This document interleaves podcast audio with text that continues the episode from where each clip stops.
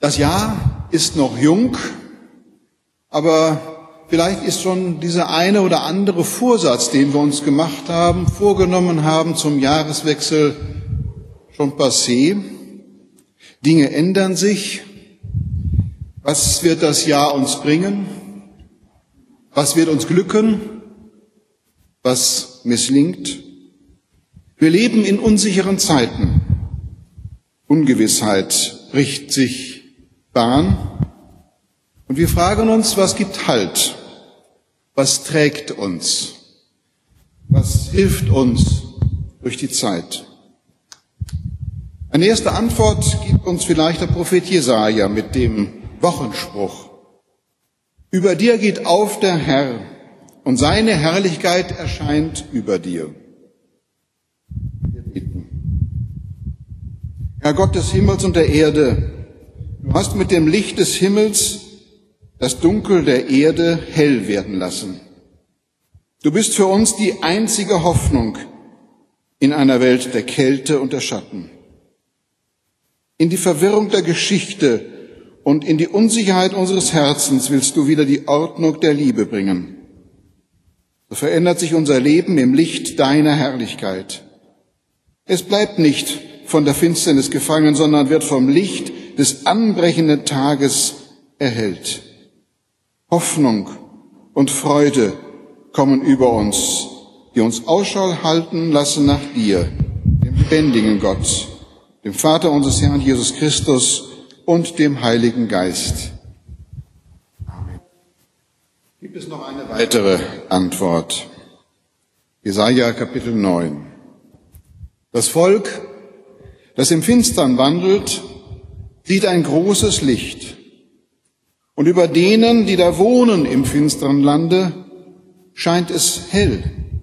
Denn uns ist ein Kind geboren, ein Sohn ist uns gegeben, und die Herrschaft ruht auf seinen Schultern. Und er heißt Wunderrat, Gott hält, ewig Vater, Friede Fürst. Auf dass seine Herrschaft groß werde und des Friedens kein Ende auf dem Throne Davids und in seinem Königreich. Dass er stärke und stütze durch Recht und Gerechtigkeit von nun an bis in Ewigkeit. Christen haben in Jesus Christus den verheißenen Friedefürst erkannt. In ihm erfüllt sich die Verheißung, Gott wurde Mensch. Das Licht scheint in die Finsternis.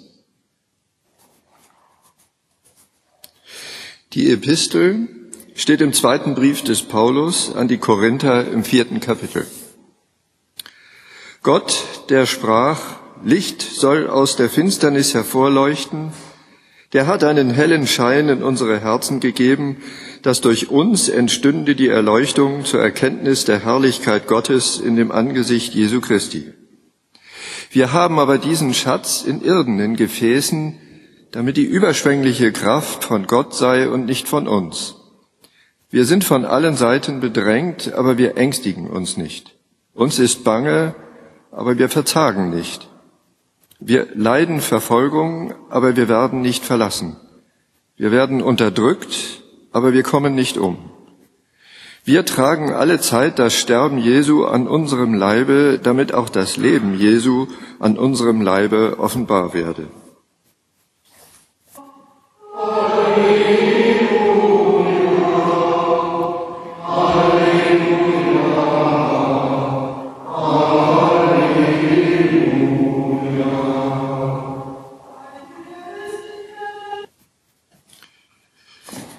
Das Evangelium steht bei Lukas im 17. Kapitel.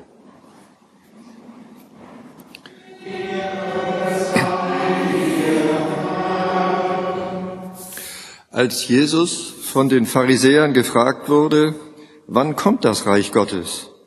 antwortete er ihnen und sprach, das Reich Gottes kommt nicht so, dass man es beobachten kann.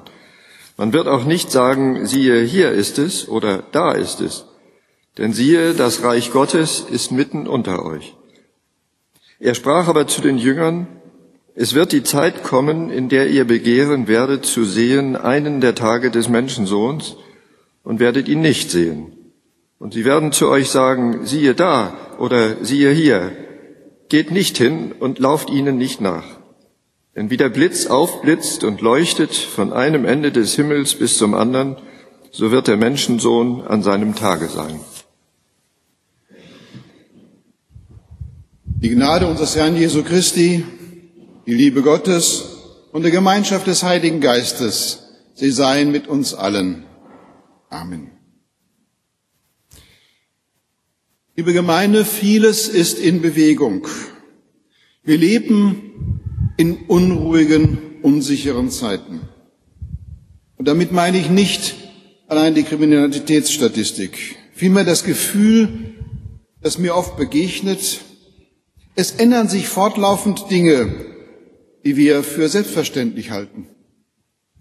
Die Zukunft wird ungewisser. Wir kommen aus einer segensreichen Zeit, wenn wir schauen, wie sich Deutschland seit dem Zweiten Weltkrieg entwickelt hat. Mein Vater, Anfang 1945 noch schwer verwundet worden und Bein amputiert, sagte des Öfteren, es war hart nach dem Krieg, aber dann ging es doch immer bergauf. Doch die Wirtschaftskrise von 2007, die Eurokrise, die Flüchtlingswelle, all das weckt Ängste. Ist unser Geld sicher?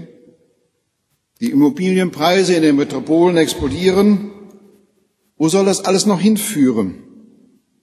Während die Älteren sich freuen über den gestiegenen Wert ihrer Wohnung oder ihres Hauses, das sie neben Familie und Arbeit in den Jahren des Wirtschaftswachstums haben aufbauen können, sieht es für die Jüngeren anders aus.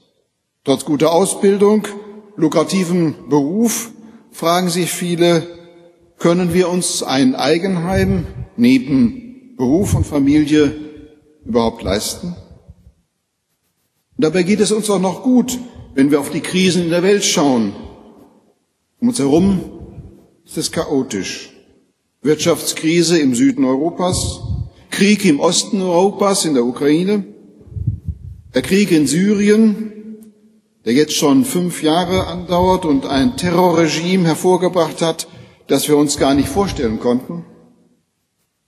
Die Schrecken dieses Krieges spüren wir bis in die Mitte unserer Gesellschaft.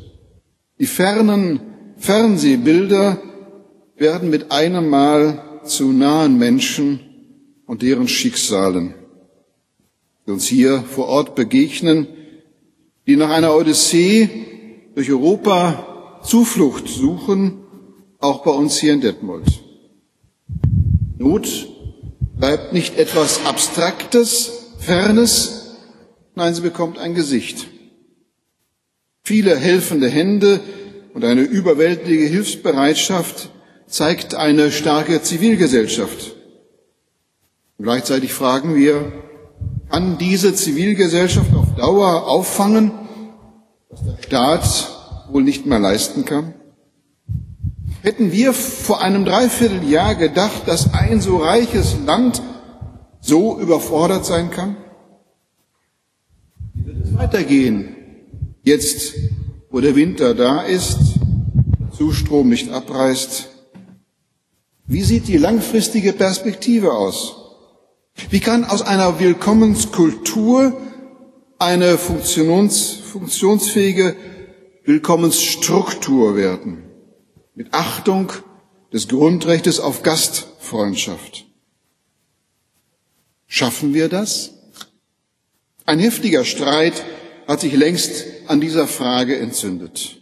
Sehr unterschiedlich sind die Reaktionen auf die Flüchtlingskrise von berechtigter Kritik und Ängsten bis hin zu unverhohlenem Fremdenhass, der offen zur Schau gestellt wird. Wo führt diese Kontroverse hin? Was macht das mit unserem Gemeinwesen? Wie viele Konflikte, ja Gewalt, wie in Köln und anderswo, und welche Willkommenskultur haben wir? Das Streit um Obergrenzen kontra wir schaffen das Parolen. Das Gefühl von tiefer Ungewissheit ist mit Händen zu greifen. Was fest und selbstverständlich schien, ist ins Wanken geraten. Fähigkeit unseres Staates, immerwährende wirtschaftliche Aufschwung, der jedem eine Chance gab, die Integrationskraft unserer Gesellschaft, die jedem ermöglichte, seinen Platz zu finden. Wir ahnen, so wie es ist und so wie wir es kennen, so muss es nicht bleiben. Vieles ist in Bewegung. Leben wir in unsicheren Zeiten? Diese Ungewissheit kann uns als allgemeines diffuses Gefühl begegnen, wie eine Stimmung in der Gesellschaft, oder aber auch sehr persönlich betreffen mit konkreten Sorgen und Ängsten um uns, dem, was uns lieb und teuer ist. Als Kinder dachten und denken wir noch, die Welt ist verlässlich und gleich. Wir schließen die Augen und wenn wir wieder aufwachen, ist Mama oder Papa da und lachen uns an. Die Angst vor dem Einschlafen wandelt sich in Vertrauen, so wie es ist, muss es bleiben. Auch wenn wir erwachsen werden, lernen wir, so wie es ist, wird es nicht bleiben. Manche fallen härter, manche weicher. Wir leben in Beziehungen, verletzen einander und werden verletzt. Wir erleben, wie geliebte Menschen uns entrissen werden oder uns Schicksalsschläge schwer treffen. In solchen Momenten, wenn die Zeit stillzustehen droht, weil uns der Boden unter den Füßen weggerissen wird, merken wir, die Zukunft ist fundamental anders. Unsere bisherige Fortschreibung der Gegenwart in die Zukunft verpufft. Schmerzlich sind solche existenziellen Verunsicherungen. Wir merken, wie verletzlich wir sind, die, die wir lieben. Und es lässt sich auch nicht vermeiden oder umschiffen, denn wir wissen natürlich, dass die Zukunft prinzipiell immer ungewiss ist. Wir wissen nicht, was der morgige Tag, die neue Woche uns wirklich bringt. Das ist uns natürlich immer klar. Es gibt keine Garantie auf die Zukunft. Das, was wir für selbstverständlich halten und was wir liebgewonnen haben, ist im Grunde höchst fragil und verletzlich. Es kann alles immer auch ganz anders kommen und werden, als wir erwarten. Diese Ungewissheit des Lebens ist der Bibel nicht fremd. Im Gegenteil. Paulus spricht sie in unserem Predigtext, dem ersten Brief an die Thessalonicher im fünften Kapitel direkt an. Es geht um die Wiederkunft des Herrn und das Leben angesichts dieser Hoffnung. Er schreibt nun zu der Frage nach der Zeiten und den Fristen, wann das geschieht. Brüder und Schwestern, eigentlich brauche ich euch das nicht zu schreiben, denn ihr wisst selbst ganz genau, der Tag des Herrn kommt unerwartet, wie ein Dieb in der Nacht. Gerade sagen die Leute noch, wir leben in Frieden und Sicherheit. Da wird das Verderben ganz plötzlich über sie hereinbrechen. So wie bei einer schwangeren Frau plötzlich die Wehen einsetzen. Dann gibt es kein Entkommen. Brüder und Schwestern, ihr lebt nicht im Dunkel. Deshalb wird der Tag des Herrn euch nicht überraschen wie ein Dieb.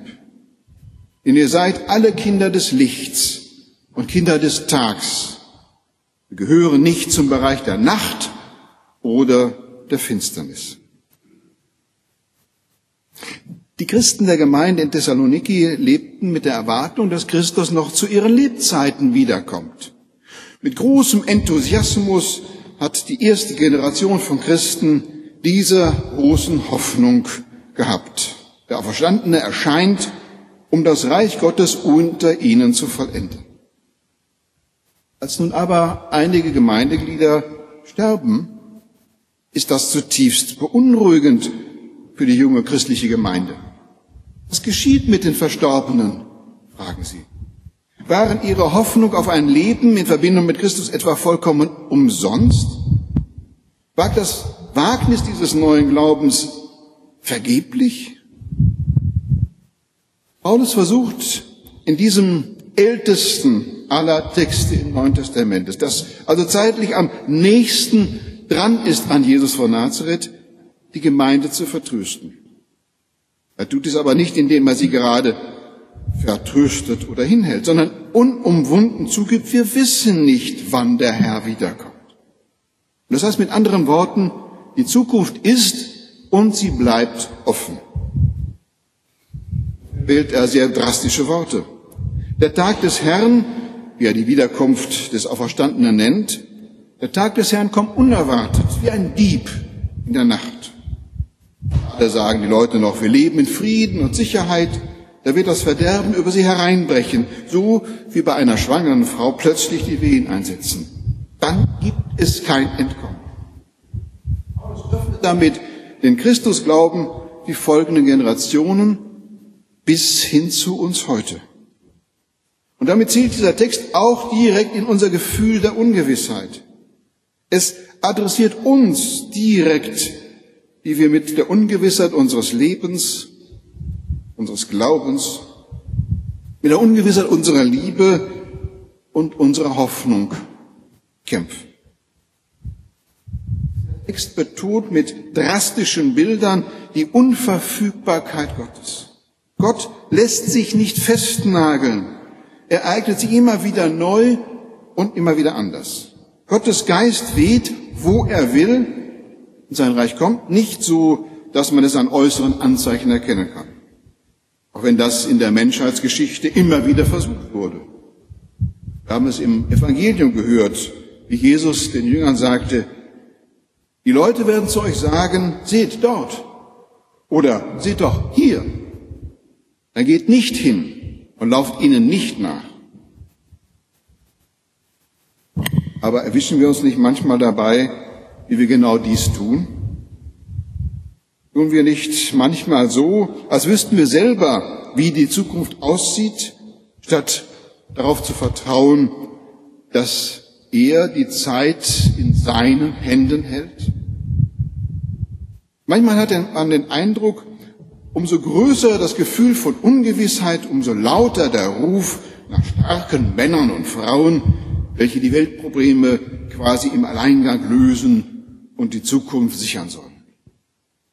Je größer das Gefühl von Ungewissheit, umso lauter der Ruf nach wissenschaftlichen Prognosen und Risikoeinschätzungen, die den Lauf der Dinge voraussagen können und uns und folgende Generationen sagen, was zu tun und was zu lassen ist. Je größer das Gefühl von Ungewissheit, umso lauter der Ruf nach solchen Hilfen, gerade am Beginn eines neuen Jahres, wollen wir doch wissen, was bringt das Jahr? Horoskope und anderes ist dann gefragt. Aber ist doch ganz klar, dass diese lauten Rufe nur die eigene Ungewissheit übertönen. Alle Sehnsucht nach Berechenbarkeit und Steuerbarkeit der Zukunft sind Illusion. Manche fragen sich, ob man angesichts düsterer Prognosen heute überhaupt noch Kinder in die Welt setzen kann. Und andere pflanzen noch heute einen Apfelbaum, auch wenn morgen die Welt untergeht. Wie kann ich hoffen? Allen zum Trotz. Wie lässt sich angesichts dieser fundamentalen Zumutung von Ungewissheit trotzdem leben? Paulus schöpft tiefe Hoffnung aus dem Glauben, dass der eine, der uns diese Ungewissheit des Lebens zumutet und der unverfügbar ist, auch immer gleichzeitig derjenige ist, der über alle Generationen von Ewigkeit zu Ewigkeit der gleiche ist, nämlich der, der uns unendlich und bedingungslos liebt. So macht Paulus der Gemeinde Mut. Ihr lebt nicht im Dunkeln, denn ihr seid alle Kinder des Lichts und Kinder des Tags. Wir gehören nicht zum Bereich der Nacht oder der Finsternis. Liebe Gemeinde, dies sind Worte, die Mut machen. Seit ich am Anfang meines Studiums, lang, lang ist her, in einem Studentenwohnheim in Bethel wohnte, das den Namen Johann Klepper trug, hat mich die Biografie dieses deutschen Lieddichters aus dem Dritten Reich nie mehr losgelassen. Der mit einer Halbjüdin verheiratete Theologe bedachte das, was geschah, was in den 30er Jahren in Deutschland passierte, mit großer Sorge. Das Leben seiner Frau war durch die Nazidiktatur fundamental bedroht. Sie waren beide zutiefst gläubige Menschen. Und gleichzeitig sahen sie am 10. Dezember 1942 angesichts der unmittelbar bevorstehenden Deportation seiner Frau keinen Ausweg mehr und nahmen sich gemeinsam das Leben. Welch eine fundamentale Ungewissheit haben diese beiden Menschen aushalten müssen. Sie standen inmitten tiefster Dunkelheit und Finsternis. Gilt das Trostwort des Paulus auch hier? Ja.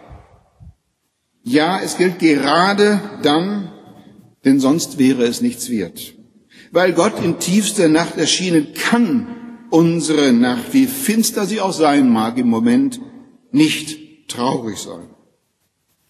Auch wenn wir verzweifeln an der Welt und dem Leben, so kann doch die tiefste Finsternis und die dunkelste Nacht uns nicht bedecken, weil Gott in den dunkelsten Ecken unseres Lebens Wohnung genommen hat und mit seinem Licht leuchtet, allem Widerschein zum Strotz.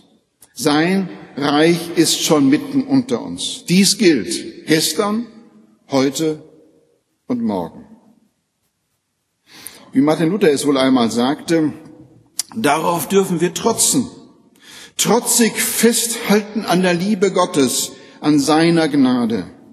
Gottes Liebe gilt dir und dir und auch mir.